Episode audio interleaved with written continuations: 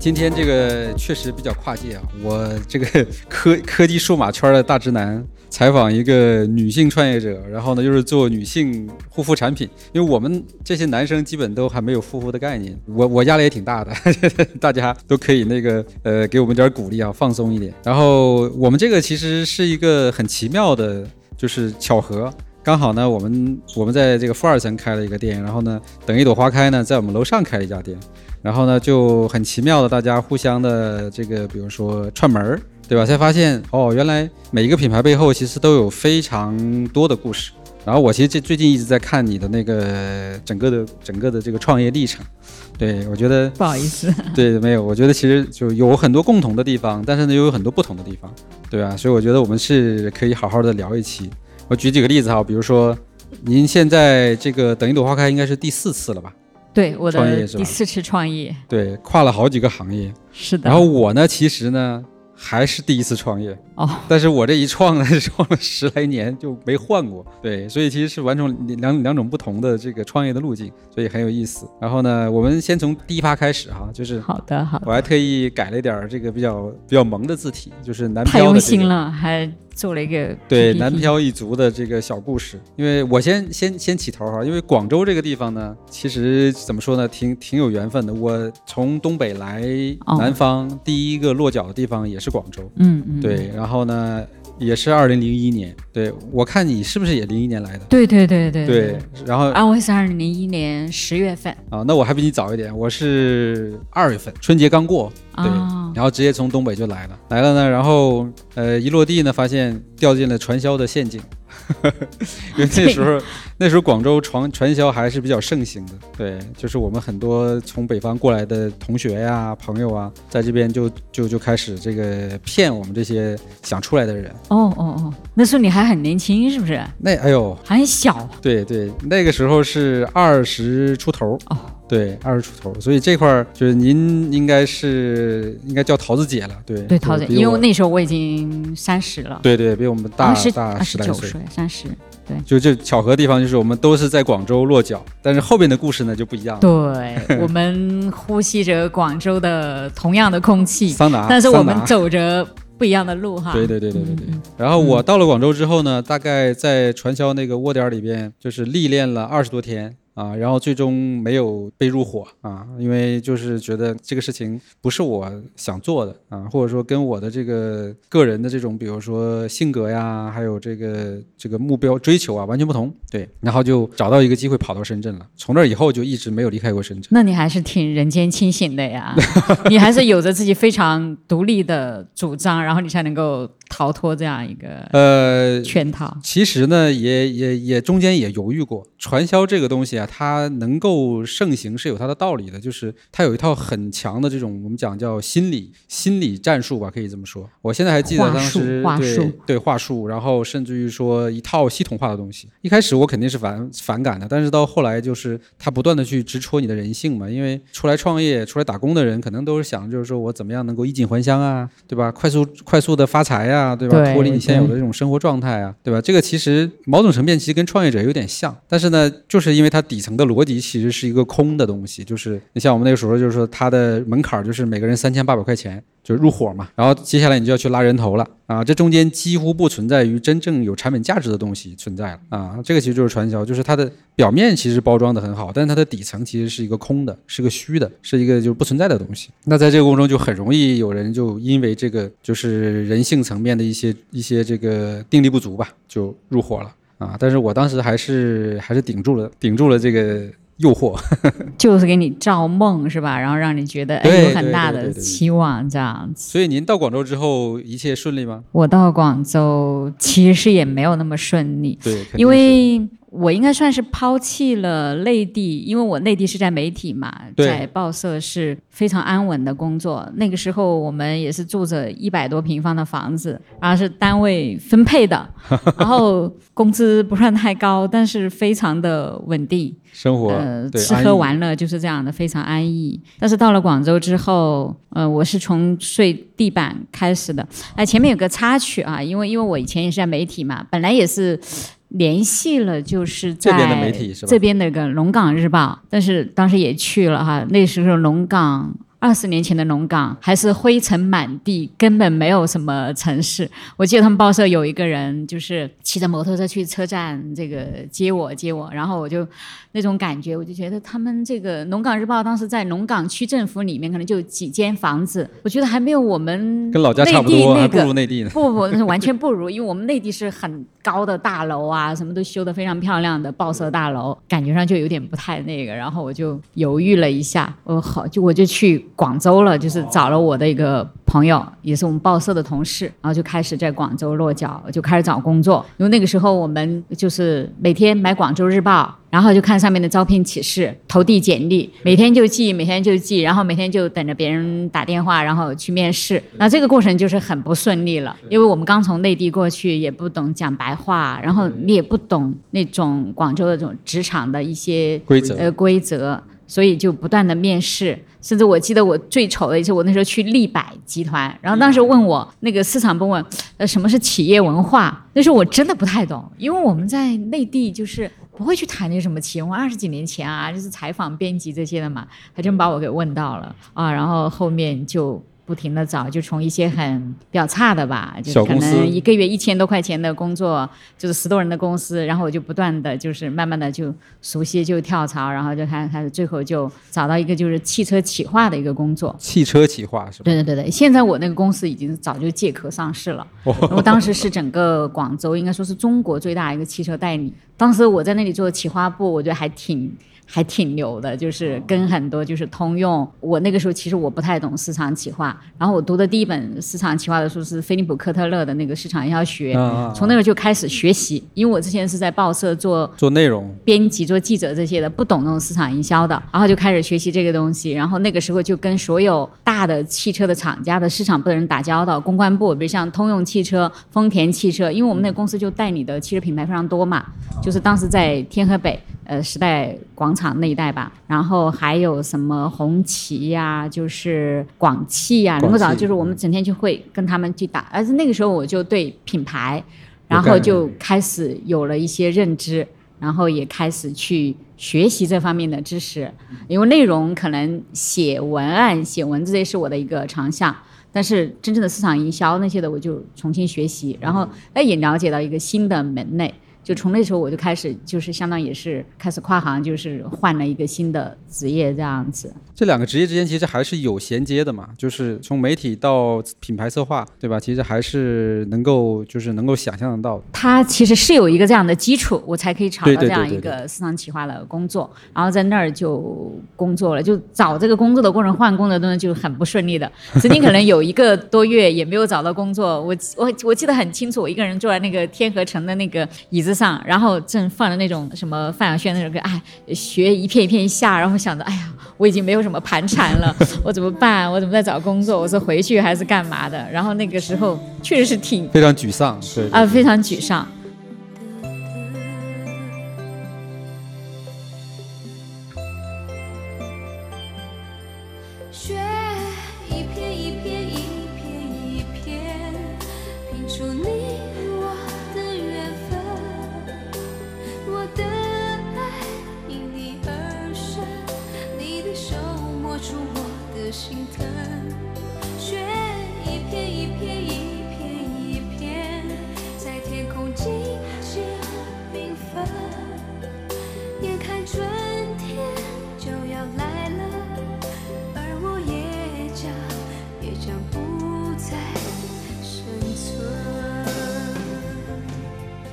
后面就还是也度过去了。那个时候可能，嗯，你也不敢去吃一顿好吃的，然后每天早上就是一个五毛钱的菠萝包，中餐或者晚餐就吃桂林米粉，都不要加肉的，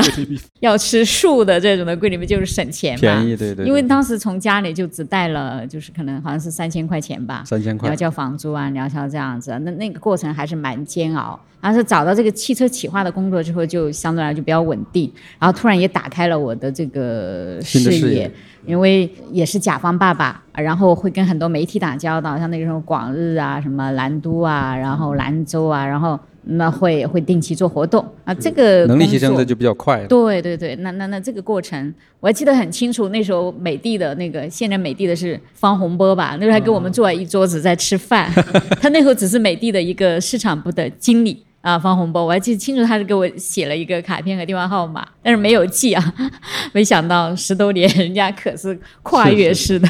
成长。对，有的时候反正是会有一点唏嘘了，就是呃。因为穿我们这种都穿越周期嘛，对吧？你像您创业就应该是现在应该是二十二十年吧，对对吧？那我其实呃也十年了，差不多。那其实在这个过程中会有很多人起起落落，对吧？就是可能曾经就是一些什么呃，可能都是比如说是我们的用户啊，或者一些朋友。但是每个人反正都会有自己的一些一些自己的一些内心想法吧。然后那那那您这个我觉得还还还算是比较自然的一个一个成长。算好，还算好。我呢就会更更奇葩一点，对吧？就是因为我学中医的嘛，对吧？这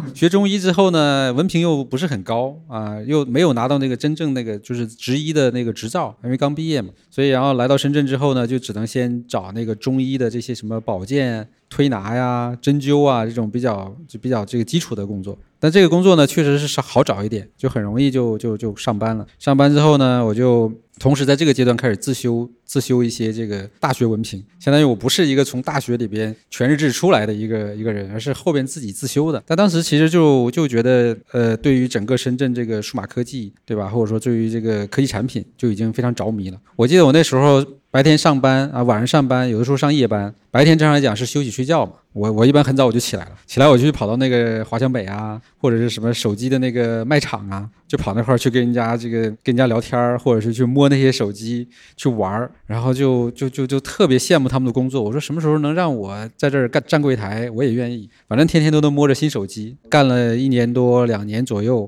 就开始决定要转行了。啊，就是我要奔着我自己想要的那个领域啊，然后也非常的坎坷，因为我第一份转行的工作就是去应聘一个手机的营卖场的营业员啊，我觉得这个东西起步这么低，我肯定没问题嘛，而且之前做了很多功课，对吧？把当时主流的手机的性能参数全都背好了，然后兴高采烈的准时的到了那个当时是有个手机连锁店，叫什么协亨啊，还是叫啥？现在已经不在了，还是迪信通，我忘了。然后人家问了我很好几个问题，然后我答的也没问题。但等等我回去等通知的时候，等了两三天也没有什么反馈，就是问题。对，这我就是我说这问题出在哪儿呢？我这么专业，这么努力，对吧？这么认真，最后，然后我另外一个朋友，他也跟我同样去面试，他就过了。然后我就私下问他，我说你帮我问问面试的人，为什么你能过，我不能过，对吧？然后最后得到的答案是什么呢？是说我这个人的亲和力不行，就是作为营业员这个这个岗位，专业不是很重要。亲和力和服务的这种意识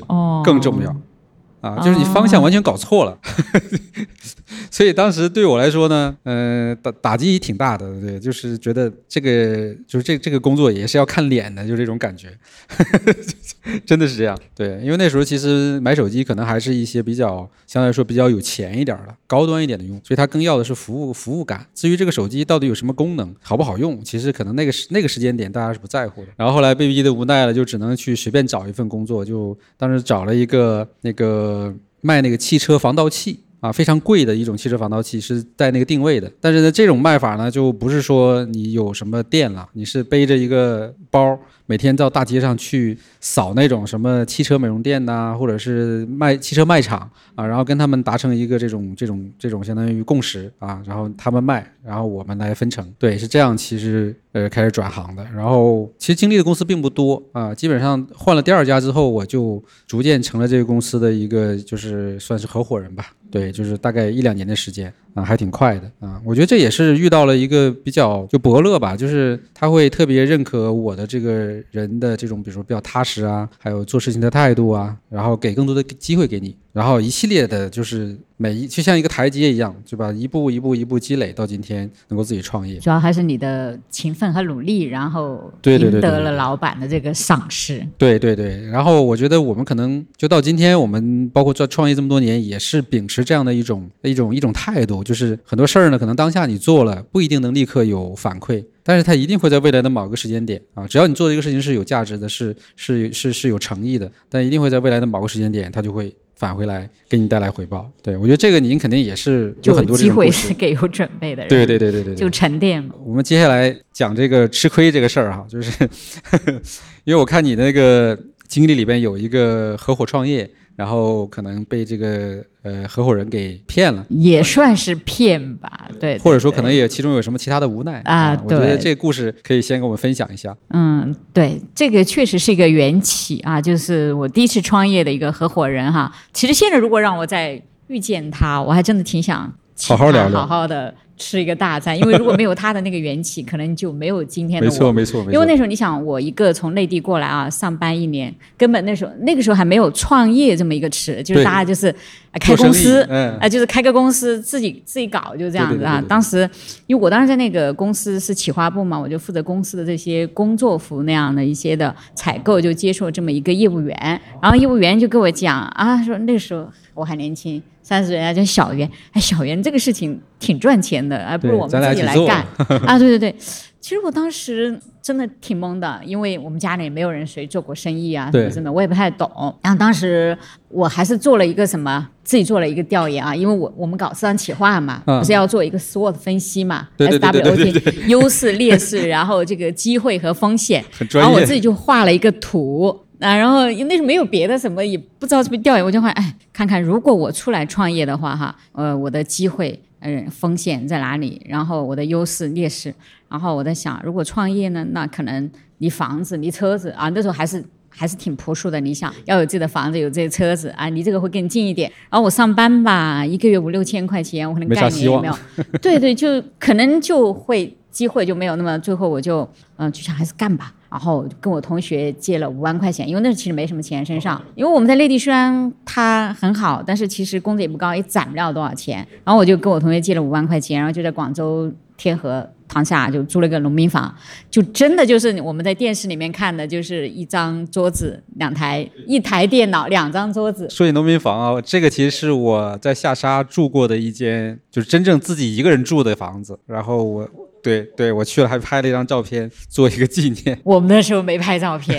然后那时候我睡地板的时候，可能比这个还近。晚上每天晚上几乎都有人拿棍子，可能就是从对面窗户来偷包啊、偷衣服那种的。你要随时小心把，那种那个对，就是那种更近。所以当时就是真正的就是两张桌子、一台电脑三合一的电脑啊。我记得那台电脑是三星的，五千块钱，两张桌子，然后客厅里面办公，然后房间就住人。就这样就开始干起来了，干起来其实呃，我还是就是因为我之前做市场企划嘛，就累积了一个人脉，因为那时候都是跟全广东的市场部的老总那些嘛，就大家有这么一个交集。那我出来自己干了，那我肯定就有些人打了招呼啊，你们有什么业务就照顾一下。当时就是广东那个江门古兜温泉，温泉啊，古兜温泉刚开始建立的时候，然后他那个市场部经理就是我们认识，他就说：“哎，袁小姐，我们这里要做工作服，哦。我们这个古兜温泉，因为我们大家应该都去过那个江门古兜温泉吧？”然后我就去了，然后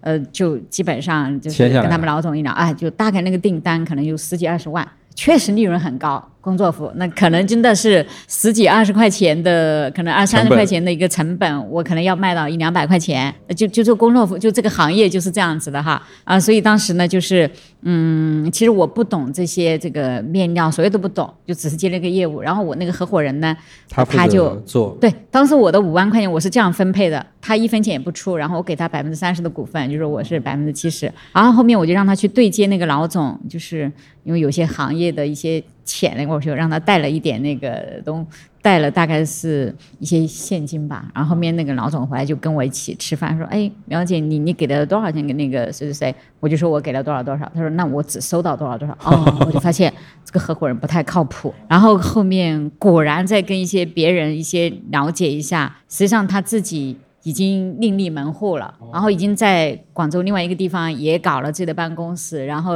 而且在这种过程还把我的一批布也给藏起来了。因为那时候因为我是做汽车企划嘛，所以我接的业务都是汽车公司的，因为那些市场部的人都很熟大家都都很熟嘛，那他肯定就，而且那些订单都不小，一般都是十几二十万，就是因为汽车工作服一下都是可能几百套，就这样子的。那个时候我们的面料呢，我我也有请设计师的，我有专门的设计师，有请设计师那个时候，然后面料也是定制的。啊、很多都是定制的面料，结果他把我这个面料藏起来了，然后这这个就是重点讲一下，就是我当时真的是背了一把刀，哦，我听别人说，因为我就慌了呀，我无法交货呀。呃，我就听别人说，那些服装厂的老板他还是会有一个圈的嘛，就说那个谁谁谁大概在某个区，比如说就在联想后海汇，听说他在那呢。我就马上回家，就背了一把菜刀，我竟然用报纸裹了，然后背这个洗发包，我就去到后海汇。我不知道他在几栋几楼，也不知道几号啊。然后找他的这个环节，我在我后面的职场上，我会经常考公司的一些 就是销售员。我说，要是在这种情况下，你们怎么去快速的找到这个人？比如，如果是你们的话，你们怎么样去快速找到这个人？要怎么分析一下？那个小区大概可能有几千户，这搞成侦探了。对对对对对，但是我当时还是哎，小脑袋瓜子转了一下，我在想，其实我们看到我们某个小区，其实最关心这些来来往往的呀，那些清洁阿姨，她其实是。来来，谁搬家呀？谁搬走啊？他们要去收拾那些东西嘛，甚至有人打扫卫生嘛。我觉得这是一个最快切入的。对，我其实也是抱着试试的心态，我就问了一个阿姨，哎，我说你们谁搬小区有没有最近有没有搬一个什么样的人啊？大概说啊啊，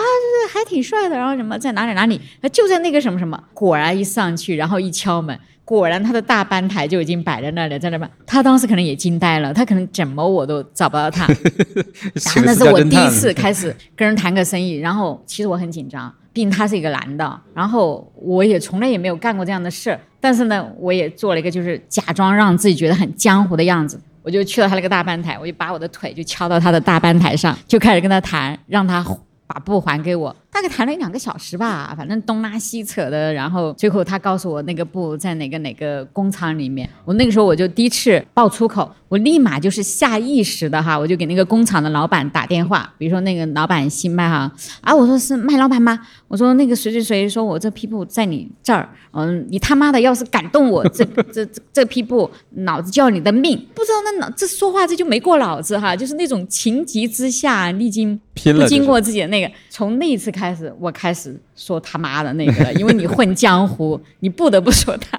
然后，因为在之前真的好像是没有这样的一些出口呢，然后我就赶快立马当天晚上我就叫了个小货车，就去到那里把那个布拉回来，就后面就走上了我一个人就是独自创业的这么一个路吧。我觉得我后面就还是挺幸运，就是遇到了一些客户啊，然后他们就会不断不断不断给我像，确实是像广州的那个。坐摩托车的那些客户，我基本上全部都做遍了。而本来我做工作服，然后他们觉得，哎，你人还挺好的。那我们的礼品呀，什么这些的，对对对，就都就整个的，就是那个项目就还可以吧，做了个几年，就是也算是实现了我的小小梦想，就是在广广州也确实是买了房子。然后也有了车子，就是第一步这个梦想实现了啊，大概就是这样一个。对，我觉得这里边其实有一个道理，就是做生意嘛，其实最终还是做人嘛，就是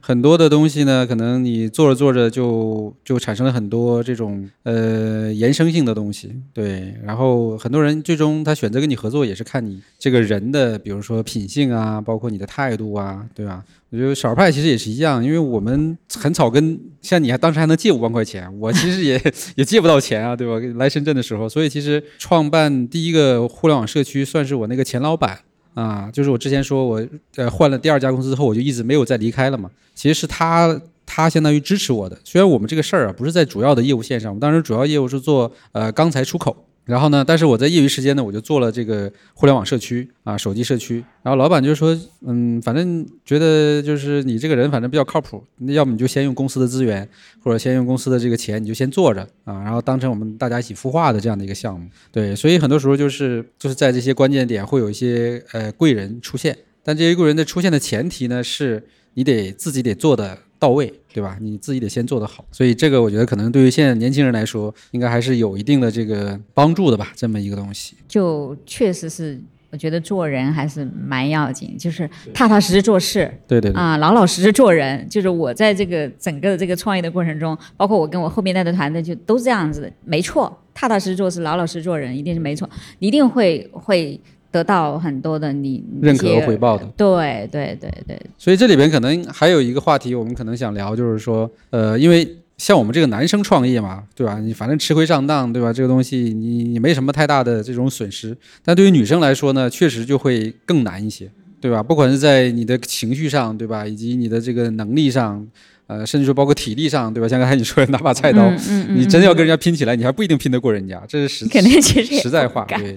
所以说，自我状态。对，就在这个过程中，我觉得作为一个女性身份来创业这么多年，你会觉得，比如说有哪些优势，或者说有哪些真的就是很困难的地方，就相对来相对于男性来说，女性的优势怎么讲呢？其实我并没有觉得女性有什么很特别的优势哈没什么。优势。在整个的创业过程中，我觉得女性她还是一个弱势群体，弱势，因为很多的绝大部分的资源其实还是掌握在男性手里。对那女性，你在这个这个过程当中，没有人因为你是女性，他就会特别的照顾你，或者多给你一点钱或者什么的，你还是得靠自己踏踏实实的努力，或者你可能比别人付出更多，一样的。就是我在第一次创业这个贸易过程中卸货呀，然后跟单呐、就是我每天晚上我跟那些男同事一样。然后开着货车就在那里卸货，卸货就怎样怎样跟人家卸啊，没有什么觉得我是女性我要怎么样的，而且我觉得相反，作为女性你要有更优于男人的这样的一些就是体力也好啊，或者什么之类的。当然，你女性你本身具有的一些特点，可能细腻呀、然后你细心呀、呃，可能想一些别人客人没有想到的客户啊，比如一些。嗯就是有时候我可能也会给一些，比如说客户啊买一些小礼物啊，这是女性比较呃擅长，我认为是女性比较擅擅长的哈，因为男性可能很多男性他可能方法不一样，对，那我用这样的一些小的一些呃很暖心的小动作，他确实还是赢得蛮多客户的这样的一个认可。呃，其他的我觉得没有什么特别，嗯，但是困难没有什么。我觉得确实我把我自己活成了大哥，深深的。大哥，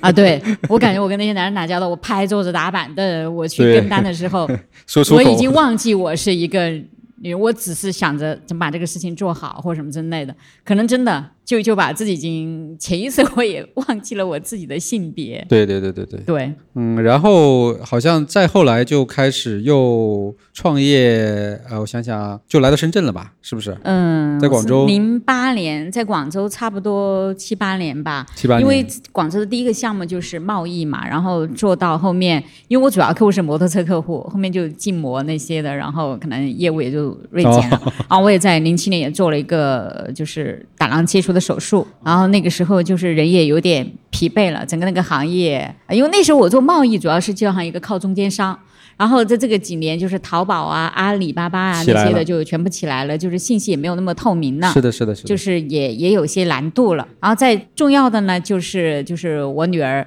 呃，她那个时候要上初中了。因为之前小学嘛，就是可能父母陪伴呐、或者什么，但是上初中青春期，我觉得应该嗯要多陪伴，所以我这就是我们下一个话题，哦已经说到 下一个话题，我们这个 创业和家庭之间的一些选择啊，因为其实还是有区别的。因为我呢，作为一个呃这个男性创业，那是有父母还有爱人在家里支持的。对，其实我基本上真的已经算是很很顺利了，就是两个小孩基本都不需要我呃操任何心。嗯，对吧？然后父母帮着带，然后有有这个老婆帮着管学习什么的。那我觉得其实，在您这块儿，可能这个事情就会要复杂很多，对吧？嗯也艰难很多。对那尤其是我看到，就是在零八年，相当于相当于有一段时间，可能选择回归家庭，可能想陪女儿，对吧？但是中间可能也没多长时间之后呢，又又跳出来了，啊又重新创业了，是吧？所以这中间是有怎么样的转折故事？嗯，其实也不能叫回归家庭。我觉得女性创业，她可能跟男性创业，就是你刚才讲了哈，你可以什么都不用管。对。但是我觉得女性创业，她是很难撇开孩子或者什么之类的，你一定还有家里这些东西，你都是就之前我也是两边跑，也是这样，可能周末也会回来。但是男人男男生的话，我觉得他可能会放得开，一点。可以不快。这可能也是本质的区别，就这样吧。那其实我回到了，我只是想就更多的时间的陪伴，陪伴一下，陪在身边，然后更近一点。最起码我可以每天，比如说什么，有时候接送放学呀，然后思想上沟通和交流也会这么多一点。也没有想过就是完全回到做一个全职妈妈这这样子。对对对对。然后回来之后，因为他本人也上初中，他也不需要长期陪伴，那只是在他需要的时候或者什么能够在就好了。所以就还是那个时候也是一个嗯，刚好那我想回来了，刚刚有个就是中大 EMBA 的同学，他们那是做芯片。对，然后这个跨界很他大。就是说，哎，那我去那儿去看一看吧，你肯定还得要做事儿的，因为嗯你还是想着要要储备更多的那个，你不能就在那里那个。然后就去我我也是说，哎，看看你那有没有什么扫地阿姨的角色，能够度日就好了。然后那时候他们，然后我那个同学就跟我讲，他说芯片那个时候是非常还是一个需求大于供的一个市场。啊，对然后就是他们是那个蓝牙，就是 MP 三的一些芯片，芯片蓝蓝牙呃就是 MP 三，那个没有蓝牙，仅仅就是 MP 三。就那时候十多年前，MP 三很火嘛，啊、就是世界全世界都这样。然后他跟我说，哎呀，这个芯片很好买，很赚钱，你赶紧来吧。但是那个时候我是呃，我说我也不知道我能不能做，因为我也不懂技术完全不是这个。行业的然。后我说我就先能给你干一个月看看，也别谈什么工资啊，行的话我们就说，然后不行的就行。啊，我觉得好，我就跟他干了一个月，谈了一个月，那当然是可以哈。然后再谈谈到发工资的时候了，再谈一下工资。然后后面就跟他，因为那时候我那个拍档他其实是一个香港芯片公司的一个亚太区总代理吧。那在这个过程中合作的这个过程中，就是搞了几个月，他跟他的那个大老板之间也有一些分歧。最后不到一年时间，就是我跟他出来，就是我们就开始独立，就是创业，就是一个芯片的一个方案公司，也不叫芯片研发，因为芯片研发是一个非常非常巨大的工程。然后就是相当于我们有上游的芯片，那我们拿着一个空白的芯片来做一些，就这个你肯定是懂，对对对，做。但是就是这么做着，就差不多有做了五六五六年吧。然后这个过程当中，就是我可以兼顾到孩子，对对对，就是周末呀。然后或者晚上啊，有时候我下了班呐、我就可以，我就觉得那已经很好了，是不是？嗯，对对。对但也也也算是因此进入科技行业了。呃，对对对对对，就是一个不懂科技的人进了一个科对啊，技行业。所以我想问这个问题，就是你在这个过程中，你你真的会需要了解那些技术，或者说，就是你你的工作其实本身是属于管理层的，还是说是偏向销售市场？合伙人，两个股东，我是小股东。嗯，然后会会具体负责哪块业务吗？我主要负责，我们两个分工是我我主外，我那个拍档哦主内，哦我主外主要就是市场、市场公关或者这些的，就是公司。然后我的那个拍档他就管理内部的这些业务，因为那时候我们是有开了三个产品线，一个玩具产品线，一个就是医疗健康，还有一个就是普通家电的那些的。因为医疗那些就是你可能也看过，就是是一个新的。嗯，就是我们要做一个血压计芯片嘛，是没有的。你要说服那些客户来用第一款国产血压计芯片，所以基本上就是我带着销售，就是去拜访什么欧姆龙啊，不是欧姆龙那个什么那个愉悦，是不是？啊愉悦呃，久安，这都是我们国内非常就国内著名的一些。那我要去跟他们这些人去谈，就主要我要从商务上，然后技术上吧，至少我要知道一些基础的。就哎，我这个芯片可以实现哪些功能？我可以帮你把这个产品做成什么样子？对对对对，啊，具体的那些你说线路板那些什么什么那些写代码那些我是不会的，但是基本的功能设计我要大概知道。感觉跟我现在的工作差不多，因为我现在也是公司最大的销售嘛，每天出去面向很多的客户，比如什么未来呀、什么得到啊，或者是这个包括我们的股东啊这些，那就是要给他们讲，就是我们现在做的产品，对吧？适合你，然后可以跟你怎么样合作。对对对这个事儿，我觉得其实是任何一个创业公司的老板可能逃不开的，对吧？除非你有一个很强的这种销售项的合伙人，但这种呢，怎么说呢，挺难的，因为就是 就只能是自己去做这个事儿啊，你必须必须，就是现在为止，就是我现在很多朋友们他们已经做到很大了，公司几百人了，那我们在一起交流，他依然是。你老板不上，你等着谁上？我不知道在座的有多少是老板哈。你真的你就是直播也好，现在流行直播嘛，那很多你看我们老板都得自己亲自去那个。老板你得就是最大的销售员，就是最大的金牌销售。对，尤其像我，其实原来性格还是偏内向的，就是活脱脱被逼的这些年，就是转成一个外向的性格。因为你没有办法，你你如果不突破这一点的话，你整个的公司就突破不了。其实是一样的，其实是一样的。我在 我在没有创业之前哈，甚至我没来深圳之前，我在二十多岁，我跟人讲话脸红。我在报社做编辑记者，我去采访的时候，我真的也是很胆怯的，有时候会跟人讲话脸红的。但是你在过程中，从开始报第一个什么他妈的，你就不断不断的，你你生活就是锤子啊，你就得要接受他们这样子。是的，是的，对对。嗯，很有意思。对，然后其实女儿也很有意思啊。我前两天 专门上去儿对对跟他聊了一会儿，我女儿，然后呢，他说其实就他上学的时候，其实很多东西也是不理解，就是呃母亲创业，然后这么忙啊，顾不上自己。但是他现在慢慢能理解了，对吧？而且又属于变成你的创业拍档了，对吧？所以这个其实还我觉得还挺有意思的，就是他做了一个播客，叫叫二分之一是吧？然啊后就是他二十五，你五十，然后这个二分之一，这个二分之一其实是我觉得是蛮有这种，我们俩啊。你现在跟他创业毕竟是，母女哈，就是我们俩有些 突发奇想这些东西，我们俩有时候还蛮契合的。就是这个名字也是我们两个去工厂的路上，我们俩一边聊天一边就想，哎，觉得这个不错啊，就这样子的。对但他因为他更年轻嘛，然后他的一些思想更前卫啊，他的一些想法、创意 idea 就更好啊。对对对对对，我也只是哎，我觉得这也挺棒的。有些东西肯定还是他的主张啊、毕竟他们了解的比我更多，看的世界也比我更大，两个人会吵架不？这毫无疑问。吵到成精都说算了啊，我们就别合伙了，太伤母女情了。再合伙下去，这就只有拍档，母女没没有母女情。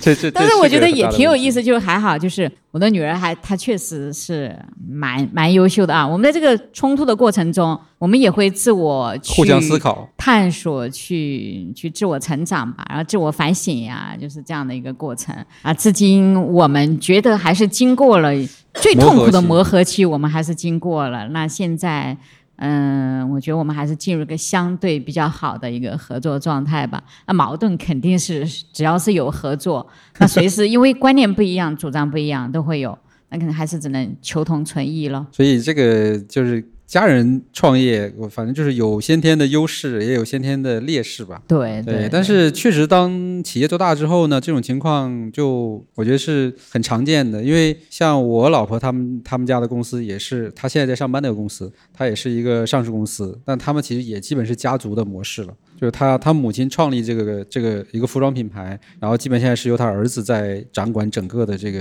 核心的业务。当然，从外表看起来还是没有什么大的问题，但内部肯定也会有很多日常的这种这种纷争啊，或者这种意见啊冲突的。必须有，必须有。肯定是因为我我有一个朋友，他们就是夫妻档。我因为那时候是跟他们，我做他们的管理顾问，然后他们公司都有 几百人，我几乎每天都要看他们两个吵架，甚至吵着吵着，两人就说：“哎，离婚。”然后怎么怎么就是这样子的，我就要不断的去调和。对这个，我觉得也是一个就是另外一个话题了哈，就是的，是的，是。从这个刚才从说这个照顾家庭，变成到今天跟家人创业，嗯，是的，这个就是从一个相对来说就陪伴变成了互相陪对伴，拧在一块儿了，然后一互相起去面向外界的这种状态。对，互相陪伴，互相成就这样子吧。但我是觉得我可能挺难做到这一点的。可能我女儿要比我更难受一点吧，我觉得她她要忍受很多吧。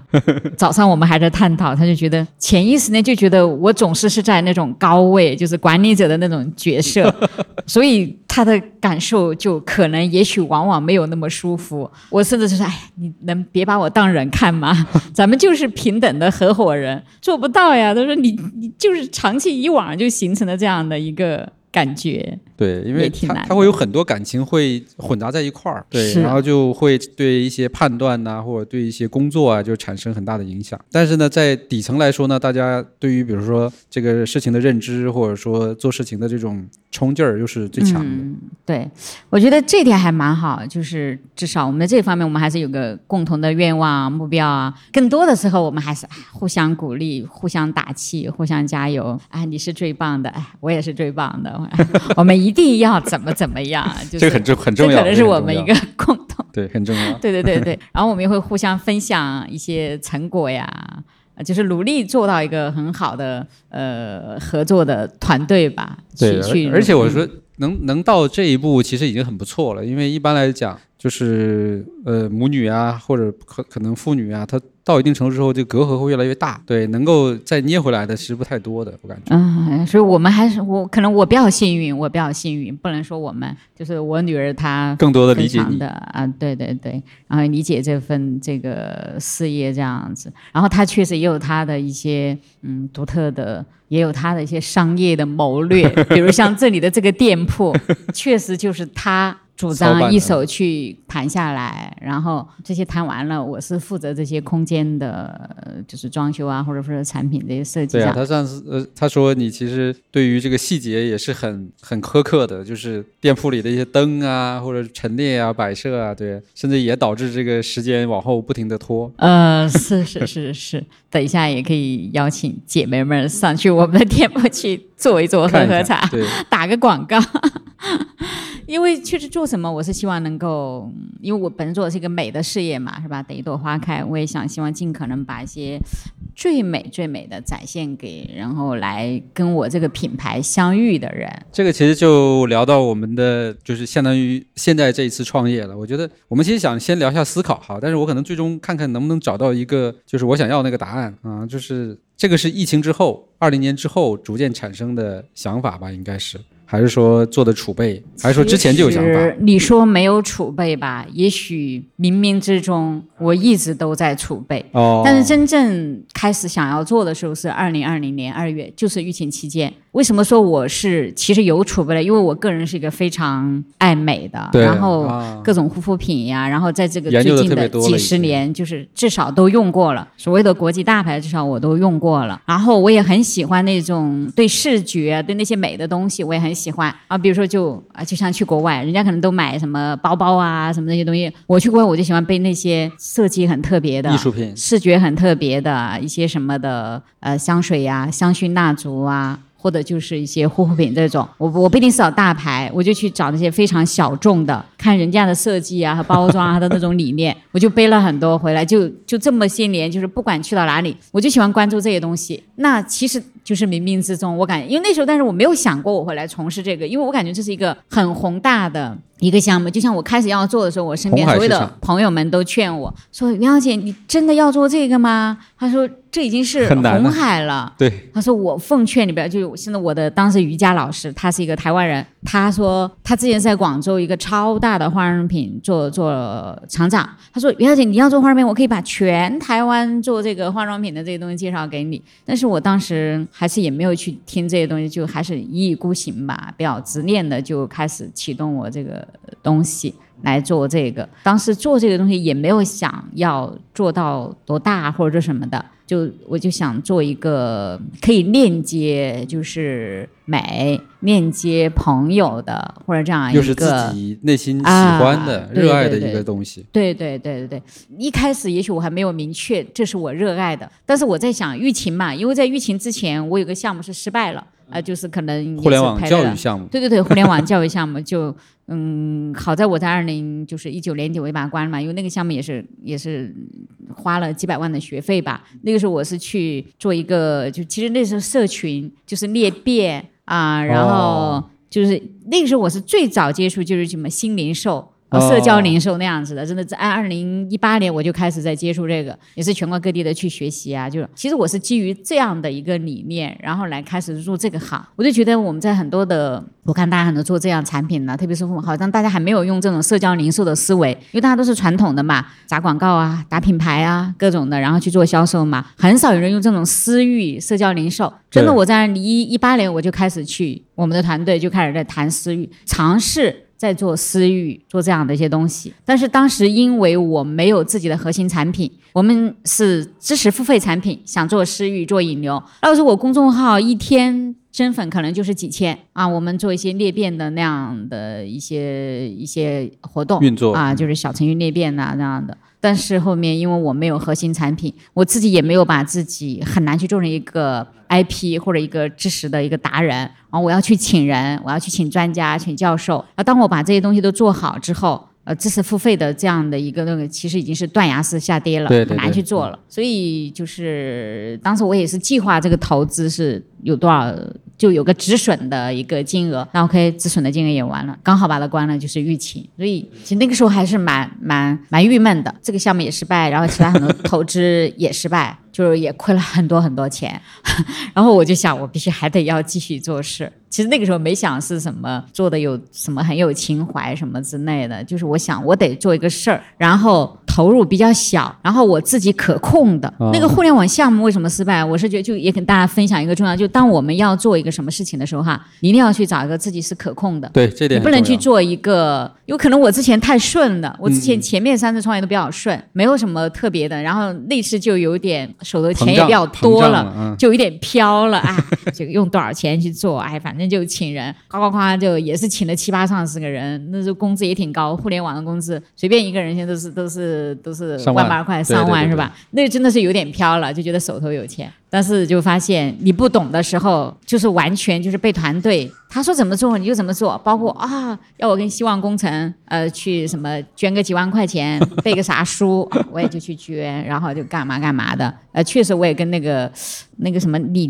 是那个李宁那个基金会吧，哦一基金，我我也是也是捐了几万块，就去做这些东西。但是后面我就发现你不可控，然后你就很容易被这个团队带到沟里了，嗯那就是砸钱。所以这是我在这次失败的过程当中，就是觉得你要做自己可掌控的，你自己懂的。那虽然这次做这个美业做这个护肤品，虽然我不是化学专业，但是其实我是一个有用户思维对对对去做的，因为我把所有的护国际大牌护我都用过，我知道什么样的护肤品或者什么样的东西，作为我们这样的一个群体或者什么的，哎，他喜欢什么样子。就包括昨天我跟一个就是一个客户在我的店铺，他是做他在 DR 做电商负责人，他做了十年，就是我们要做一个什么东西，我就觉得产品不缺，其实在这个市场上，谁缺护手霜啊，谁缺面膜呀？但是真正的产品背后的啊，买一个产品，它带给我们的愉悦的价值和它品牌所能够传递的这样的一些价值，我觉得才是人们需要。就像我买国际大牌，不然他跟我讲，哎，海尔，你想到什么？你像我买那么多的大牌，其实我也没去研究，我也不知道，因为他们太大了哈，国际大牌，他可能也没有做到我们这个层面来。他们到底是传达了什么呢，或者什么之类的？那所以我就想，我要做一个产品的话，我一定要传达背后要。有一个内涵，要有一个根。所以我在一开始的时候，我跟大家说，我一开始第一款产品是面膜，但是我一直强调的时候，我不是一个面卖面膜的，那我是一个要以这样一个产品做载体，然后去链接人。然后在这个过程中去传播一些我是想传播一些美或者一些女性力量或者女性成长的，因为在这个过程中，疫情前我其实是做了蛮多的公益论坛，就是女性的，就是在我们宝安图书馆，就是也是非常大的。我就回到重新说你刚刚的那个女性在创业过程那种，正因为我作为一个女性创业者，我是觉得女性其实她很需要帮助，很多女性，然后女性的自由、女性的这种力量、女性的成长，其实很需要一些外部的一些帮助、呃力量或什么之类的。真的，很多女性她就算是财务自由，但是其实她们也很迷茫。对对对对，所以我就想尝试通过这样一个美的这样一个产品，或者这样一个本着这样一个品牌的态度或者理念吧，来入手做这样一个产品。哦，那这个我就理解了，因为这个其实跟我们还也是有点很相像的，因为你看我。不是做媒体的，但是呢，我现在做了一个内容平台，然后呢，我又不是搞开发的，但是我们呢弄了一堆科技产品，对吧？不管是联名的也好，还是我们自己做的，其实我一直也是觉得，就是我们的核心也是在于说，我们作为对这些产品体验或者说呃理解最深的这波人，他其实是能够帮助品牌去更好的去做这个东西，对，因为以前的品牌很多时候它的它要么可能比如说有资本推动，要么可能就是踩到了一个什么风口，它起来了。对吧？就获得了一个，就是比如说它已经能够运转了，但是它对它的内涵、它的价值观，对吧？以及它背后的很多的东西，其实都没有建立。确实就是像在过去哈，就是因为我们都是去用的一些大牌，我自己个人也没有怎么关注过国产的护肤品牌，我总觉得他们没有什么可吸引我的啊，所以那我自己来做的时候，我就想尝试，我一定要做一些就是现有的这些品牌他们没做的事情，那可能是小而美也好，或者哪怕就是我个人的这样一个生活态度也好，那确实是就是我我我是一个文艺青年哈，就是啊然后也是做内容出身的，那我的一些文案呐、或者我对产品的描述啊，写、自己啊。对我我我自己就亲自去传达这些东西，呃，我就觉得，哎，在这个过程中，我就发现它其实是是可以的啊，并不是说完全行不通。那我的面膜就像当时呃，别人都觉得，哎，面膜怎么做啊？那我我也做了，做了我也发现，呃它也竟然还都销售了一批一批了。不是说当时我想我说哎，万一都没人买，我就自己用呗，我用它个几年几年的，再送给朋友们。但是这个过程我就发现，哎，大家愿意来买单，就可能中间也包含人品值变现，但是人品值变现之后复购，那我就发现那一定就是产品力了，或者我的产品能够带给别人什么东西了。其实我已经在这个，其实我这个品牌我也做了，就默默的也是三年了嘛，所以我也很佛系，我就一直沉淀沉淀。然后从开始的可能，嗯，也不是什么真正的是爱哈，但是当我做了做了三年，不断的开发这些产品，从面膜到手霜呀，然后到这个卸妆膏啊，我是确实是越来越爱这个项目了。然后在中间也确实有吸引了投资人，但是很遗憾，我也把投资人们都熬走了。啊，我也不怕那个那个笑话哈。是的，是的。投资人有他自己的主张，我也有我自己的主张，而我的主张就是我不会要被投资人迫切的变现的愿望而改变我对我产品的执着或什么这样子的。对这点我很认同啊，因为我们其实二零一六年开始就接受有天使轮的投资，然后呢，其实到现在呃陆陆续续其实也在不断的去给他们退出，对吧？这里边其实有很多原因，也是就是要不大家就是这个不能理解，不能互相理解，要不就是可能比较着急，对吧？但是我们你想想，从一六年到现在已经做了，就是因为我这个色儿派创立是一二年，但是真正成为独立公司运营其实是一六年啊，然后也是在那一年拿到天使轮的，所以其实我们真正创业的时间是大概七年的时间。七年其实对于资本来说，五年就已经是退出节点了，对吧？人家就已经应该增值了，或者说就走了，对。但是我们其实感觉好像还刚刚起步的感觉，或者说可能才慢慢浮现出来的感觉，所以这种就是。资本想要的跟我们创业人想做的，它是有很大的这种偏差的。对，那这个过程中那没办法，那大家就就沟通喽。然后那以什么样的方式你退出喽？很多时候这个压力其实还会回到我们自己身上。对，因为我也没有赚到很多钱，但是我还要付钱给人家。但是这个事儿我觉得是没有办法的，就是你。你要想去呃做出你最终你自己想要的东西，那你就只能按照自己的这个路径去走。对，所以其实我上上周还特意去买了你们产品嘛，就感受一下，然后也确实发现很多有意思的点，就比如说像这个包装，对吧？是用那种铝铝。就是相当于原铝，对吧？就是原始的这种铝的铝管，对吧？来包装，就我就说它看起来就像一个油画的那个颜料一样，对对，就很有这种艺术的氛围。然后同时呢，那用起来它其实又又有可能很多自然呐，或者说一些独特的东西。然后我觉得这个其实就特点还是挺明显的。另外一个可以分享的就是我这两天其实也在跑供应链，因为我们也要做大量的东西，开始比如说 to B to C 也好。然后你会发现供应链其实它的能力已经非常强了，非常成熟了，并不是说我们像以前很多东西。可能要从头去研发去做，很多时候是东西已经在那儿，但是怎么样去做品牌包装，嗯，怎么样去就是把它变成用户能够喜欢或者理解的东西，这部分能力其实是稀缺的。对，然后我们其实这些年我们做了很多，就是最近这两三年我们做了很多相对来说还小小爆款的产品，其实都是在这个层面去把握了这个客户的需求，对吧？做一些这种设计啊、定制啊，对吧？然后底层的东西不出问题，没有问题，所以我觉得这个可能也是接下来这个我们怎么讲呢？这未来这个消费十年，对吧？一些我觉得可能比较大的机会，那些你本身就是基于热爱想做一个品牌的这些。创业者也好，人也好，在今天这个环境下，你是有机会成功的。但是在过往的话，可能你投入就比较大，你要从头开始去研发产品，做什么配方啊，甚至于说做做很多东西。但现在其实真的没有那么难了。是，确实供应链，我觉得在现在这样的时候，确实也是挺丰富的。对，成长。但是就你讲的，你如何去整合？对。然后，然后对，然后做成你自己想要的东西，其实也挺难的。比如像找这些包材，找这些东西，我有很多产品就。是因为没有找到合适的包材，就把它停在那儿了。甚至我有很多，就是比如说我本来想做一款眼膜，我很多的设计包装我都做了，但是在整个的包装的那个环节就很难突破，我就一直把它停了一年多了，那一年多都有放在那里了。所以其实就是也也也蛮难的。当然你在这个过程中，你还要控制成本。因为我第四次创业，我就相对来说就心态就非常的稳，就这样子的。怎么样节约成本？然后我自己能可控的范围内，我也不求什么马上面。我其实现在一直也是在投入，因为三年了，研发其实也没那么容易赚钱的。而且对我来讲，我都是要用最好的原料。啊，怎么样去去做？所以其实研发的成本也也挺高，但是我好在我也比较幸运，就是呃，我有遇到一个比较好的就是供应商合作伙伴，就很多对他也很配合，所以这些东西都是一些就是天时地利人和吧。就如果我没有遇到这么好的合作伙伴，那开发对我来说一定是非常非常困难，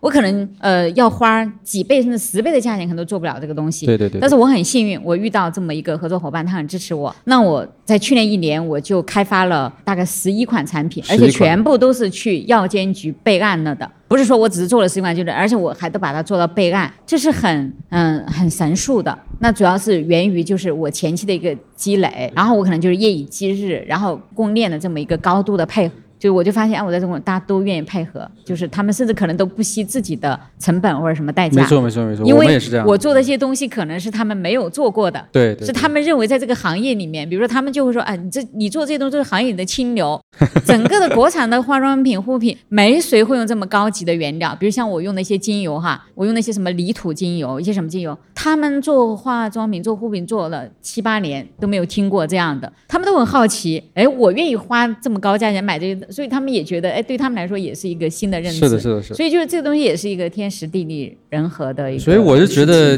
接下来整个的，就是所谓的新消费，其实是要靠品牌来拉动的。品牌其实就是我们这些就是有追求或者有这种想法、更懂用户的人来带动供应链，就是把好的东西做出来。因为他们真的就是在在传统模式下已经时间长了，他们已经就相对固化了。我昨天跑供应链也有很多的这种案例，就是某一个品牌过来提出他们的要求，然后供应链。才发现哦，原来还可以这样做。嗯，对对对对，就就就就很像那个，我举个最简单的例子，昨天去了一个那个做箱包的一个工厂。嗯嗯。那以前这种叫杜邦纸这种材质，其实用的很多了嘛，对吧？这种杜邦纸的这种袋子，但是呢，有一个品牌就要求他说，你能不能在这个杜邦纸外面再给我加一层那种 PVC 透明的塑料？嗯。哎，这个时尚感就出来了，就是外面看起来是塑料，里边又是纸。做出来就完全是一个新的产品，是啊，完全没有什么技术难度。这个是确实不错，但是供应链的人就想不到，要品牌来告诉他你要这样做。啊啊！对，还有很多，包括其实甚至说也可以直接点名，就大疆，大疆在做自己的文创产品，然后呢，他们做了一款小背包，就是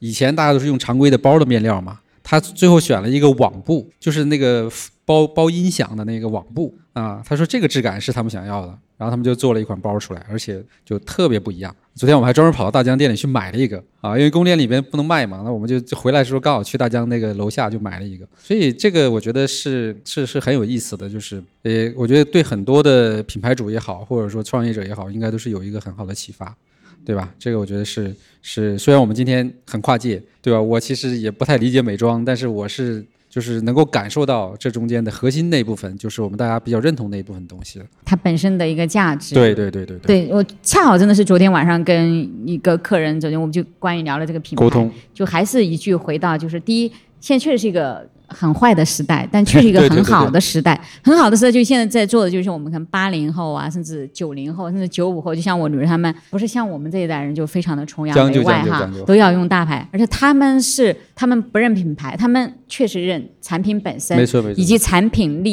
产品背后的这种品牌的态度，这样子。对对对对对。那我觉得这是我们的一个。机会，嗯，我觉得这是一个很好的一个机会。最后我们就点题了哈，这个我觉得这个品牌的名字确实还是起的很有意思。一个是本身现像像现在这个状，就是这个时期嘛，其实大家疫情刚过，本来是觉得哎呀可以这个扬眉吐气了，或者说这个放松一下，结果整个环境又突然之间变得这么颓这么颓废，对吧？就就就好像说这个花什么时候开的感觉。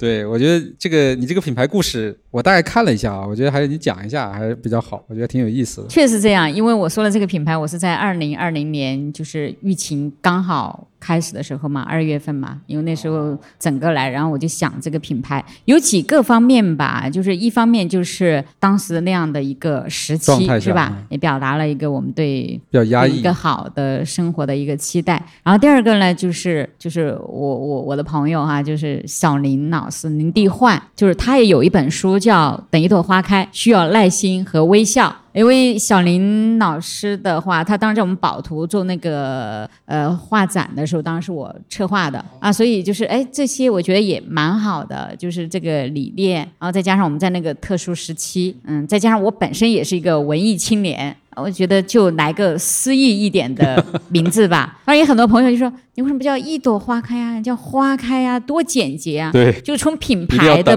本身的这样一个就是一个规则来说的话，就是什么一朵花开花开的。但是我觉得就是等一朵花开。我也这个品牌。决定这个品牌，其实我也就是也有点反常规，就也没有用品牌的那种一些什么常规的那个概念去约束自己啊，就是等一朵花开。包括我的一个 slogan，我叫美在时间深处。啊，一般的 slogan 都会说啊，比如像我朋友啊，贝恩斯他是做这个玩具的啊，就是更多年轻妈妈的选择，就直接引导妈妈们去选择。那我也没有做那么具象，呃，也我就做了一个抽象的，因为我觉得等一朵花开，美在时间深处。就什么东西你是需要时间，不管是我们的外表美还是内在美，是吧？它都需要时间去沉淀。就都是在希望去捕捉你的目标用户群体，而不是我可能服务所有人。对对对对对，这样的一个就你很难去取取悦所有人。就做一个品牌，我觉得我是相对比较清醒的，就是我一定做不到一个可以取悦所有人的品牌，但是我可以去做一个去吸引一小部分的人。或者去就是呃吸引一部分可以懂得我的这样的一种感觉的人，服务好他们。对，那事实上确实，当我们来到这里，就是开了这个店，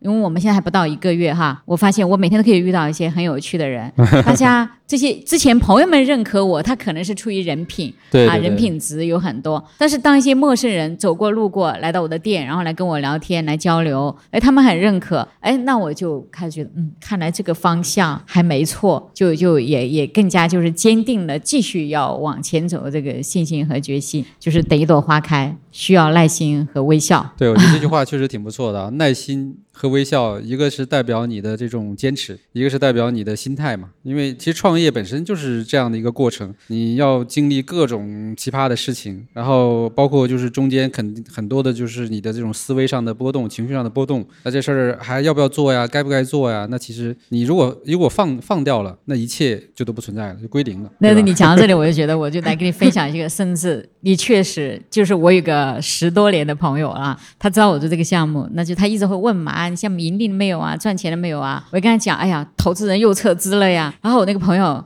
你知道吗？他怎么怎么质问我？他说啊，我看你以前吧，都是你在跟我讲你有多留多留，谁又想怎么怎么怎么样，然后怎么怎么样，他就开始都质疑我的这个能力了，就甚至觉得我说怎么着，觉得我过去都是在招摇撞骗嘛，推的啊，对对对，就就就就就是自我吹嘘的这样子的嘛，连他都开始怀疑了。那这个时候，如果你没有自己足够的定力，没有你自己对自己有足够的坚持的话，你很容易就被这样的外界的声音。你想，十多年的朋友了，他直接说啊，我以前我真的不知道你真的是不是这样子。你说你跟谁谁谁谁谁要投你，谁怎么怎么样怎么样子，就是真的你没有强大的心理能力，你真的分分钟就被他给你